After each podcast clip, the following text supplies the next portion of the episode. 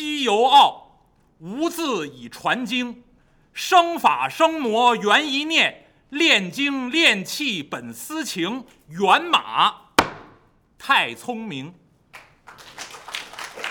谢谢诸位。今天上场说这几句话呢，呃，是一位跟《西游记》有关的大学者。那么这位学者呢，叫做于国藩先生。呃，我也是刚刚听说，五月份余国藩先生驾鹤西游啊，那个已经故去了。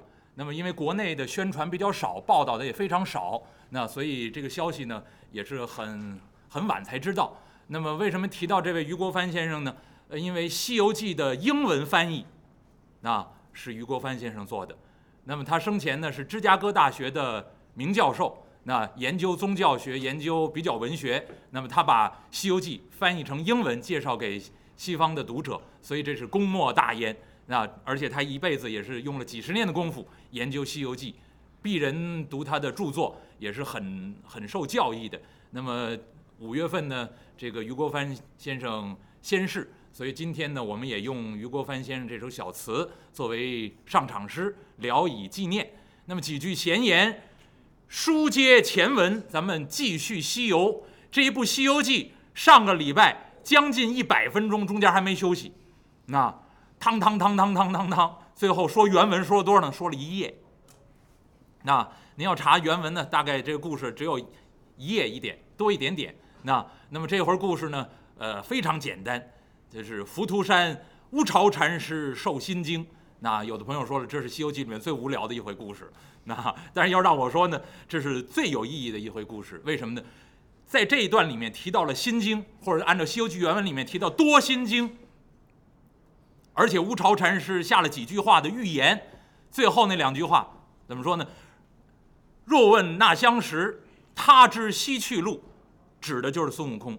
那那么孙悟空是心猿。《西游记》写到这一回故事，乌巢禅师传授给玄奘法师，传授给这位大唐的圣僧这一部心经。而且前文书给您解释，心这个不用说了，核心也是众生修行之心，经是道路，所以西行取经之路就是修心之路。这个心经这两个字就告诉您，那心的道路，心灵的道路。而且乌巢禅师告诉三藏法师，那要问西去的路。这只猴子知道，《西游记》里面大预言、大象征，孙悟空是心猿，所以孙悟空知道西行之路，知道修行之路，因为他是代表众生这颗心。而且您要看《西游记》后面再往后，那很多回故事里面都提到，只要三藏法师一有畏惧，那一有害怕，一有退缩，往往是孙悟空在旁边提醒您忘了。乌巢禅师传授给您的心经吗？所以呢，这是一个《西游记》里面非常重要的一个象征。那么在这儿呢，乌巢禅师传授给玄奘法师这一部心经，然后呢，师徒一行离开浮屠山，继续登城上路，走来走去，走去走来，非止一日。天气渐渐炎热，正是盛夏光景。三藏法师师徒一行啊。走着走着，走到这一天呢，一看天色将晚，红日西霞，日薄西山。三藏法师一看，徒儿们，天色将晚，徒儿看看前面可有村庄镇店，咱们呢暂时投宿一晚，吃顿斋饭，明天继续登城上路。三藏法师一声吩咐，孙悟空在前头手搭凉棚，仔细一看呢。师傅，师傅，我瞧前面好像隐隐的有有处村子呀，咱们赶上前去。猪八戒挑着行李在后面一听，哎，对了对喽，赶紧着找个村子找户人家吃顿饱饭。这一路上，哎呀，可把俺老猪累坏了，我也饿坏了。师傅，快快快，快走两步，快走两步，催动马匹。我师哥说了，前头有村子，咱们找户人家吃顿饱饭去。孙悟空在前头引着路，一边往前走，一边回头跟猪八戒说：“呀，八戒，怎么教你事儿多呀？我看你这不是饿了呀，你这是恋家呀。”猪八戒挑着行李：“嘿，我我怎么能练家呢？我一点都不练家。你看看，我已经拜了师了，我已经皈依三宝了，保着师傅西天取经。哎，不是有那么句话吗？世界那么大，我想出去看看。孙悟空在前头一听，不对吧？世界那么大，你想的是高翠兰吧？你惦记着回家呢吧？这刚走了多远你就饿了，想着回家吃饭呢吧？猪八戒听，师傅，你看见没有？师哥这欺负人，这是谁不饿呀？师傅，师傅您饿不饿？呃，三藏法师在马上一捂自己肚子，好像也是饥肠辘辘。八戒，为师我也腹中饥，你看看，师哥，师傅也饿了，赶紧着，找户人家吃顿饱饭。这怎么就算练家了呢？这怎么就想起高翠兰来呢？谁不吃饭呢？真是！猪八戒挑着行李在后头气哼哼跟着，师徒一行边说边走，奔这小村子可就来了。走到这小村子这儿，天色将晚。这个太阳已经压山了。孙悟空一瞧啊，八戒，那边高柳之下有阴凉，你先在那儿歇会儿。呃，师傅您下马。三藏法师甩蹬离鞍下了坐骑，孙悟空把白龙马交给猪八戒，八戒到那边树荫底下，呃，看着马匹，看着行李。你身子胖，啊，这么半天也不容易了，开个场多累得慌，去那边歇着去，啊。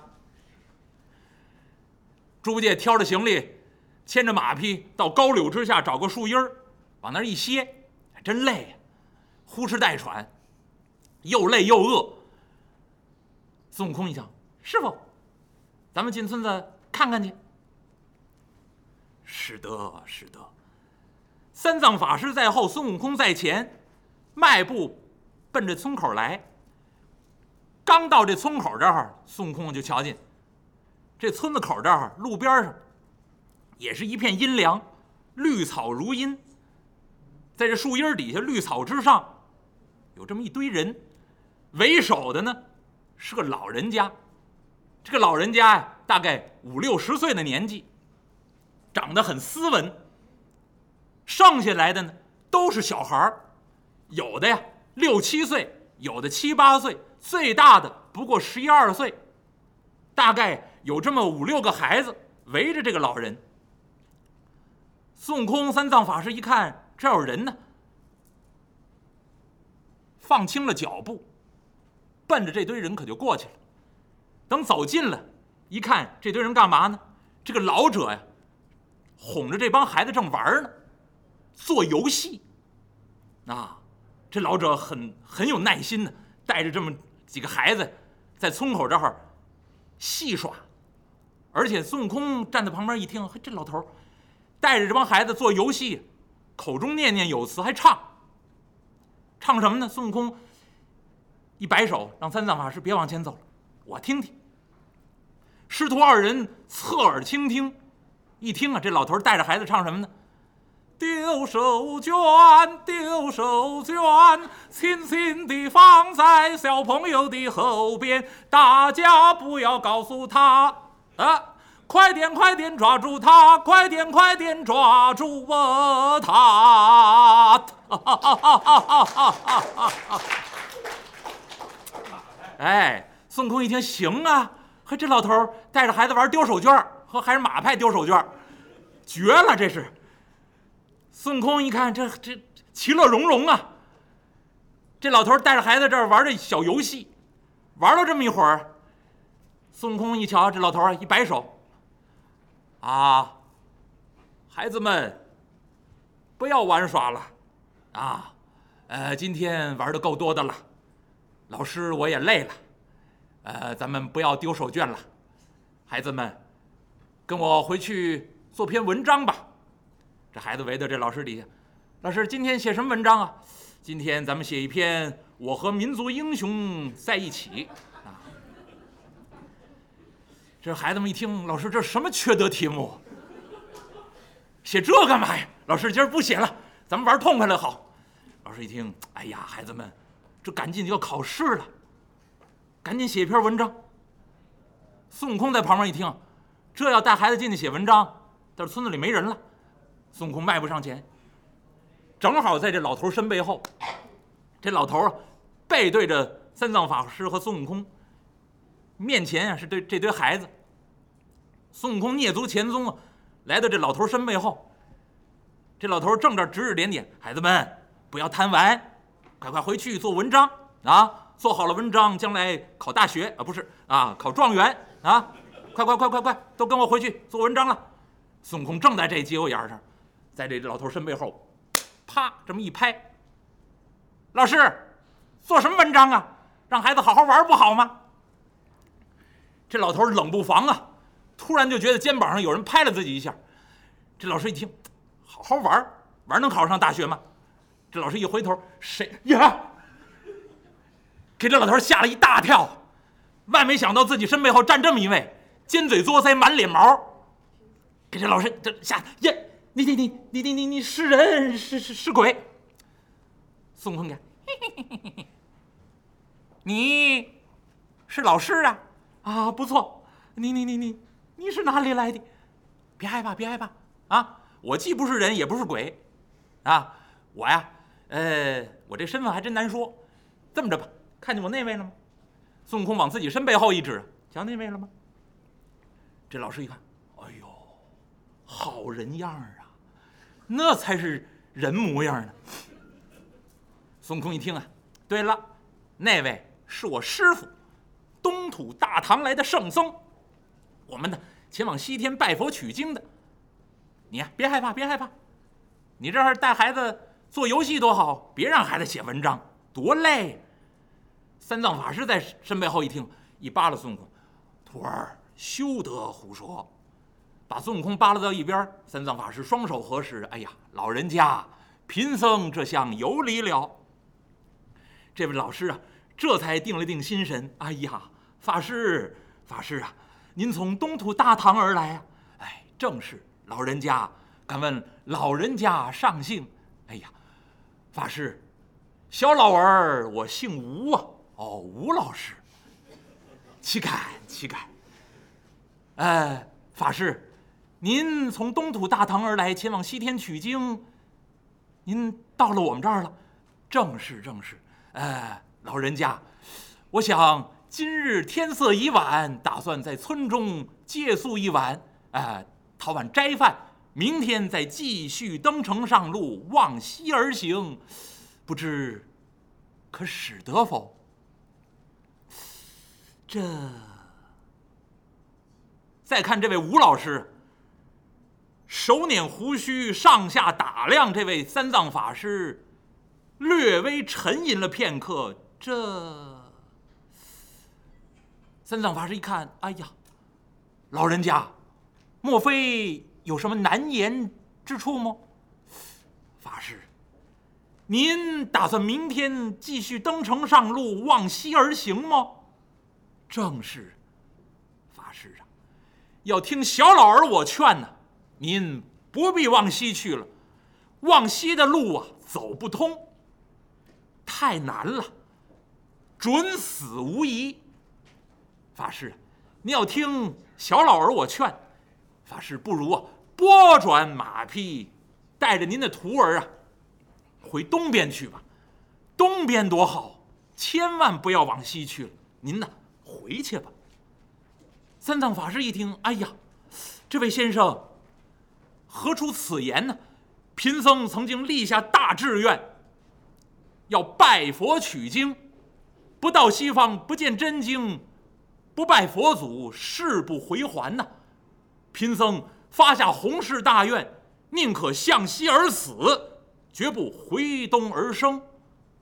先生，您为什么劝我回东边去？哎呀，西边路太难走了，绝对活不了啊！您赶紧回去。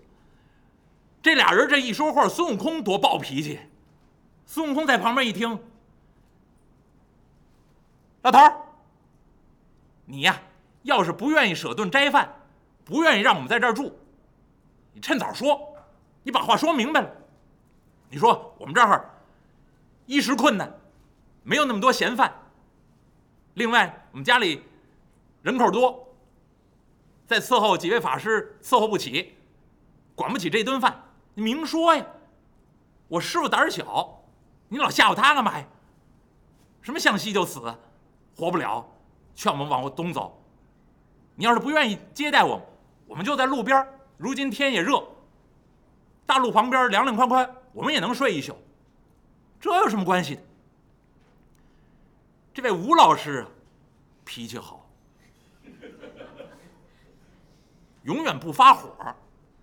一看见这样的，说话不大客气，冲自己凝眉立目，滋哇乱叫，这么一动说，这吴老师好涵养，有学问的人，教书先生，您说能错得了吗？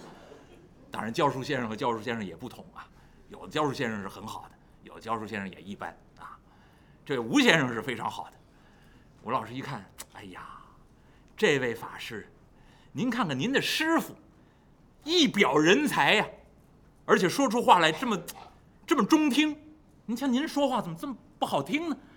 我劝您呢是一片善心，往西的路的确难走，您要非要走没关系。来，您不是要借宿一晚，吃顿斋饭吗？没关系，不就是您二位吗？师徒二人，我们这儿，哎呀，不要说村子中其他人家，哎，就是小老儿我家中，管顿斋饭不成问题。您您您您您里头请，您里头请。说着话，这位吴先生把三藏法师师徒往自己家中让，然后这位吴先生一摆手：“孩子们呐，今天作文不做了啊，都回去吧，都回去吧。呃，天色也晚了，回家吃饭去吧。”这帮孩子呼啦一下。各自散去。这吴老师一看啊，二位法师，来来来来，到我家中，我管您斋饭，那就在我家中住上一晚，没关系，住几晚都行。您要想明白了，那不往西去了，您多住几天，再回东边一样。这老师挺热情。三藏法师一看，哎呀，呃，老人家，我们不是两个人。我们还有一个人，哦，我看这不是师徒二人吗？不不不不，呃，我还有一位徒弟，呃，在那边呢。三藏法师往自己身背后远处那么一指啊，先生，您看，高柳之下还有一个徒弟。这位先生往远处一瞧，您想柳树啊，垂下的柳树。这猪八戒站在这柳荫之中，上头拿柳枝都挡上了，露下半身两条腿，隐隐约约看见还有四个马蹄儿，好像有有条行李。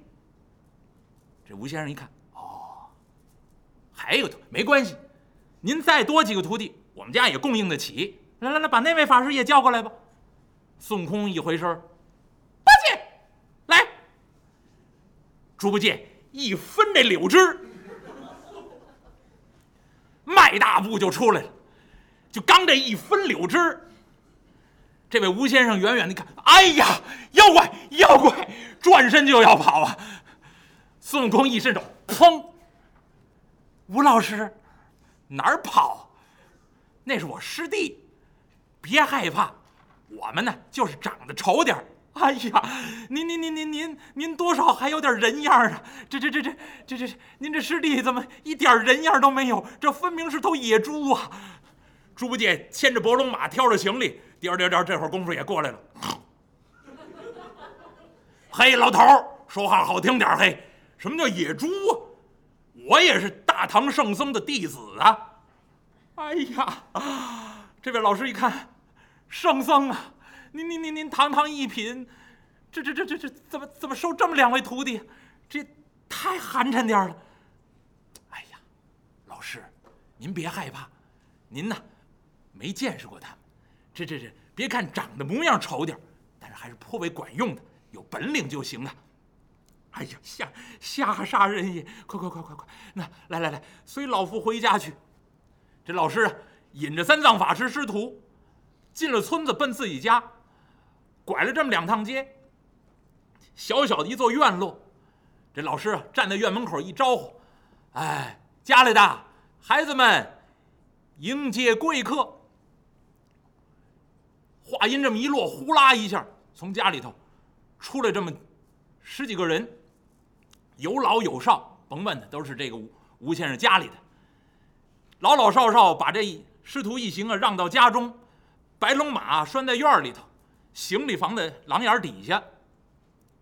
吴老师一伸手，几位圣僧，来来来，屋中待茶，让到厅上，分宾主落座，家人献上茶来，然后吴老师吩咐下去，来准备斋饭，干干净净的素食，不要放葱，不要放蒜，那不要放肉，不要放任何血腥之物，干干净净的素斋准备上来。